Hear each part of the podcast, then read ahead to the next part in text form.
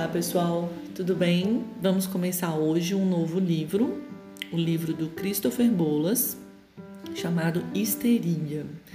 Alguns de vocês já devem conhecer o livro, espero que vocês mandem lá recadinhos para mim né, no Instagram, josiane.sr.psi e os próximos episódios, então, vão ser a respeito desse tema que é tão rico, tão complexo e também tão interessante, né? Que é a histeria. O Christopher, ele vai iniciando o livro dele apresentando alguns tipos de caráter em psicanálise e as relações desses caráteres com a figura materna. Como se para Christopher é a figura materna, é essa relação com a figura materna que determinasse a formação desses caráteres. Então, para ele, enquanto o pai é o responsável pela internalização, pela aderência, né, que o self vai fazer das leis, das normas da sociedade, a mãe ela é a responsável pela própria existência do self. Então, para que exista um self, para que se forme um self, é preciso essa relação com a mãe. Então, ocorrem alguns fracassos né, nessa função, tanto do pai quanto da mãe, e, mas também podem ocorrer algumas motivações que sejam do bebê, motivações dinâmicas né, desse bebê, que vem para poder destruir ou deformar essas funções de pai, funções de mãe, né? Ou para deformar essa relação do bebê com essa mãe, do bebê com esse pai, né? E o que, que vai promover esse, essas motivações? Pode ser tanto uma angústia, uma raiva ou um sentimento de depressão, né? Isso tudo por parte desse bebezinho. Então, para bolas, os distúrbios de caráter, eles são exatamente as restrições que o self vivencia, é, atreladas às angústias que ele sente em relação a essa mãe, tá? Então, olha só, o bebê ele vai sentir algumas restrições vindas dessa mãe e isso vai promover distúrbios de caráter no bebê. Então, começando pelo distúrbio narcisista, o bebê ele vai sentir a mãe, o bebê narcisista, né, que vai se, se apresentar futuramente contra os narcisistas, né? Esse bebê ele sente a mãe com uma inconstância, tá? Então a inconstância é a característica mais marcante na relação dessa mãe com esse bebê. E aí essa inconstância vai provocar angústia, vai provocar é, uma insegurança muito grande nesse bebê. E o que, que ele vai fazer, né? Ele vai abdicar dessa relação com o outro, o bebê vai abrir mão de se relacionar com essa mãe, então ele vai abrir mão da relação de objeto e ele vai se manter numa relação com partes do self é uma relação aí com é, o, o, bebê narcisista ele vai tentar suprimir essa mãe inconstante que ele sente, colocando partes do seu self ali no lugar para substituir essa mãe inconstante. Então, por isso que é narcisista, né? Lembrem-se que na evolução ali do processo de desenvolvimento psíquico, né, existe a fase do autoerotismo, a fase do narcisismo, onde entra essa mãe, né, e, e só que essa mãe não ainda enquanto um outro, né, essa mãe enquanto é, algo que está ali para satisfazer esse bebê, para trazer prazer para esse bebê, né? Então essa mãe, ela, quando ela entra enquanto um outro, né? Depois é, dessa separação que é feita pela figura do pai, né? Quando essa criança entende essa mãe como um outro de desejo, como outro que deseja outras coisas, né? Então ela, ela já é entendida como um outro desejante também, né? E aí há essa separação, não mais uma relação narcísica, né? Aí a gente passa para uma relação de objeto, né? No caso do narcisista, ele não vai fazer esse movimento, ele vai se manter ali nesse, nessa etapa do narcisismo, não é, internalizando ali uma, uma relação com essa mãe enquanto outro, né? mas apenas como partes do seu self. Então, assim, a, a estratégia que o narcisista faz é de substituir esse outro por algum objeto que seja harmônico, por algum objeto que possa sustentar a sua busca por tranquilidade, a sua necessidade de tranquilidade. Então, o narcisista ele vai achatando qualquer diferença que possa existir entre o self e o outro. Toda vez que o narcisista vai se relacionar com as pessoas ao seu redor, ele vai buscar relações que tenham o um mínimo de diferença possível, porque o narcisista ele não suporta a diferença, né? Ele não suporta isso que vem de um outro enquanto outro mesmo, né? Enquanto outro sujeito, enquanto outro com vontades e com é, é, desejos diferentes do dele, com ideias diferentes da dele, com, é, com inclusive com, com bloqueios, né? Com limitações que sejam diferentes da dele. Então, as relações do narcisista, elas são muito cheias de idealizações. As experiências, elas têm sempre que ser minimamente complexas, né? Não dá, o narcisista não busca relações complexas. Ele busca relações aonde a diferença seja abolida. E na análise, o narcisista ele vai idealizar o analista, né? Ele vai montar uma cena de espelhamento, né? E quando ele se sentir julgado ou criticado, ele é suscetível a acessos de raiva, de aflição, né? ele não suporta é, nada que venha do outro que vá marcar essa diferença entre o self e o outro. Esses ataques do narcisista, ataques de raiva, eles são mais como ataques de ansiedade, tá? Eles vão se efetuar ali como uma descarga de um pânico que o narcisista está sentindo diante disso que está vindo do outro e está se apresentando como algo diferente para ele. Então, é, por que assim? Porque o acesso de raiva do, do narcisista não pode ser entendido como uma guerra, tá? Como uma luta, porque eles não são inclinados a lutar. Porque uma luta, uma competição, ela implica diferenças, né? E o, o narcisista definitivamente ele não está inclinado e nem disposto a lidar com nenhum tipo de diferença, né? Agora, se a gente for pensar no borderline, o borderline ele é diferente porque ele vai sentir a mãe como um objeto primário, mas tão turbulento, tão turbulento que o self ele vai ser equivalente a essa desordem mental que ele sente da mãe. Né? Então, o seu self ele vai se igualar a essa turbulência. Os seus estados internos vão ser sempre ou quase sempre turbulentos, né? O borderline ele sente que só pode acessar o seu objeto central, o seu self, por meio desses ataques mentais turbulentos. Então ele vai transformar sempre um copo d'água em tempestade, né? Só que é claro que ele faz isso inconscientemente.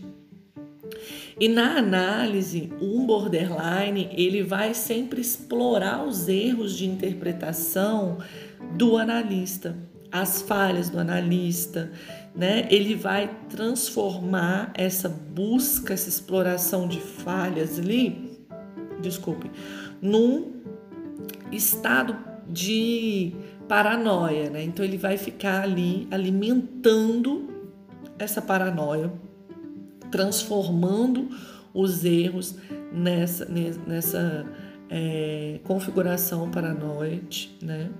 E os analistas que trabalham com borderline, eles têm um sentimento constante assim de frustração e de irritação. Agora, sobre o esquizoide, o esquizoide ele sente a mãe como uma intrusa. Só que ele não vai anular a diferença que existe entre o self e a mãe, como faz o narcisista, né? Ele também não vai incluir o self na turbulência que é produzida pelo objeto, como faz o borderline, mas ele vai recuar como se ele pensasse: o que está acontecendo? Quem que é o outro e quem que sou eu? Então, essa intrusão da mãe que o, que o esquizoide sente, né? Ele vai fazer com que o esquizoide ele vivencie cada experiência da sua vida é, de uma forma é, atentamente examinada, né, questionada, de modo que os pensamentos eles vão acabar substituindo a própria experiência em si. Então o, o esquizoide pensa, ele, ele vai vivenciar uma experiência X na vida dele, né? Mas ele fica tão cheio de análise, né? Ele examina tanto aquela experiência, ele questiona tanto que ele acaba nem vivenciando, nem experimentando aquilo que ele está vivendo, né? O esquizoide, ele quer explicar o seu mundo interno ao analista. E ele tem um temor de que a experiência emocional possa vir à tona, né? Ele tem medo da própria experiência emocional. Então, por isso que ele usa tanto essa questão, é, é, essa característica analítica né, das situações, porque aí ele não, ele não vivencia emocionalmente essas experiências. Então, ele, um, um esquizoide, ele pode deixar o, o analista fascinado pelo mundo externo, interno dele, né? Há uma investigação, assim, uma apresentação da, do seu mundo interno para o analista, mas só que sem essa carga emocional. Então, o esquizoide ele prefere uma apatia emocional. Tá? Agora, se a gente for pensar no perverso, o perverso é aquele que é mais comparado à histeria, né?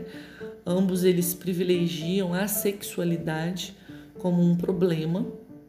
Só que o histérico ele recalca a sua sexualidade e o perverso vai atuar a sua sexualidade, né?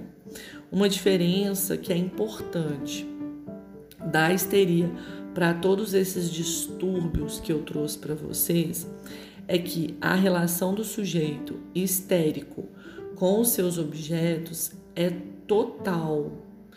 Então, essa relação total, ela mostra uma certa coerência e uma capacidade de sentido de ser né, que não, não tem maiores riscos, ao contrário de distúrbios mais psicóticos como o borderline, o esquizoide, o narcisista, tá? Então isso nos leva a pensar assim que a mãe do, do histérico ela conseguiu oferecer um sentido de self para o seu bebê, né? Só a sexualidade dessa mãe é que não é um aspecto do qual ela se sente segura e essa insegurança ela comunica para o bebê né? Como a gente vai ver adiante. Porque assim, é naquele momento ali, mais ou menos dos três anos de idade, que a criança ela descobre a sexualidade, tá? Mesmo que as suas dimensões já existam antes disso, aos três anos existe uma espécie de epifania, quando a criança repentinamente passa a enxergar a mãe como sexual. Ele enxerga a mãe e essa cena de sedução, por exemplo, que muitas vezes é descrita pelo histérico, se refere a essa epifania sobre a sexualidade. É esse momento da epifania que muitas vezes vai ser é, sentida, percebida, lembrada pelo histérico como aquela cena de sedução. Nesse momento, alguma coisa morre para a criança, né? O que, o que, que morre ali é aquela mãe que era unicamente confortadora. E essa vai ser a primeira experiência de morte para a maioria. E, e isso vai, obviamente, afetar as pessoas porque é algo que parte ali do real, né? A sexualidade tem essa característica de algo do real, né? A, a sexualidade ela é a gênese de uma fenda no self, né? De algo que falta, né? E como algo que falta, a gente vai buscar buscar em outros lugares, né? A gente vai se tornar seres desejantes e, portanto, seres sexuais, né? Então, por isso que está muito vinculada a sexualidade com a morte, né? É, e a sexualidade com algo do real. O, o conflito que surge com a sexualidade, né? Com a percepção de uma mãe pré-genital e outra genital, porque aí o, o, o bebê ele vai começar a perceber essa mãe como se ele se existissem duas mães ali, né? É, essa percepção ela não é facilmente resolvida pelo histérico, né? O terceiro, que é o pai, ele vai ser introduzido como e, e sentido ali pelo histérico como um culpado, né? Se o pai suporta essa projeção, na verdade, é, me desculpem, essa essa percepção do pai, né, enquanto alguém que é culpado, não necessariamente vai ser sentido só pelo histérico, né? A criança sente esse pai ali como alguém que é culpado por essa divisão, por essa separação entre ele e a mãe, né? E aí, se o pai suporta essa projeção, se ele suporta o ódio dessa criança, a gente entende que esse pai está sendo suficientemente bom né, na sua relação para a criança, na sua função para essa criança. Então, quando a criança percebe que o desejo da mãe não é exclusivamente sobre ela, ela vai sentir é, um ataque contra o seu senso de self, né? De ser central no universo dos pais. Ela vai sentir que isso está sendo desmoronado, assim. A criança começa a fazer perguntas. De onde que nós viemos? Como que papai e mamãe se conheceram? O que que acontece depois que a gente morre, né? É, essa busca de conhecimento, ela é guiada pelo por uma angústia, né? Que vai surgir na criança, principalmente após ela reconhecer a diferença sexual. E a diferença entre meninos e meninas, que se refere à sexualidade, é uma questão que o histérico não quer se haver. E por isso que ele pode vir a desenvolver até distúrbios de aprendizagem, porque olha, quando o, o, o, histérico se nega a querer saber a respeito da diferença sexual, quando o histérico se recusa a faz, partir para essa investigação né, a respeito é, de quem somos nós, né, a respeito da vida, a respeito de Deus, a respeito da história do relacionamento dos pais. Quando ele nega esse conhecimento, né, pode estar acontecendo aí um bloqueio na capacidade cognitiva, né?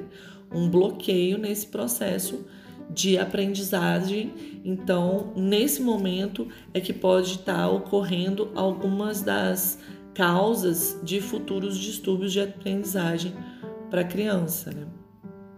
O histérico ele não avança no seu desejo, ele não avança né, por esse processo aí, por ele não avançar no processo de identificação nem com o sexo feminino, nem com o sexo masculino, porque ele não quer se haver com a sexualidade, né? E por isso mesmo que ele vive uma inquietação intensa com o seu próprio corpo. É comum ter esse mal-estar com o corpo, né? Ou especificamente com o genital, pode ser com o próprio genital, com o genital de outras pessoas, inclusive um mal-estar com relação ao corpo dos filhos ou com o genital dos filhos. Então, isso é muito presente no, nos quadros histéricos, tá?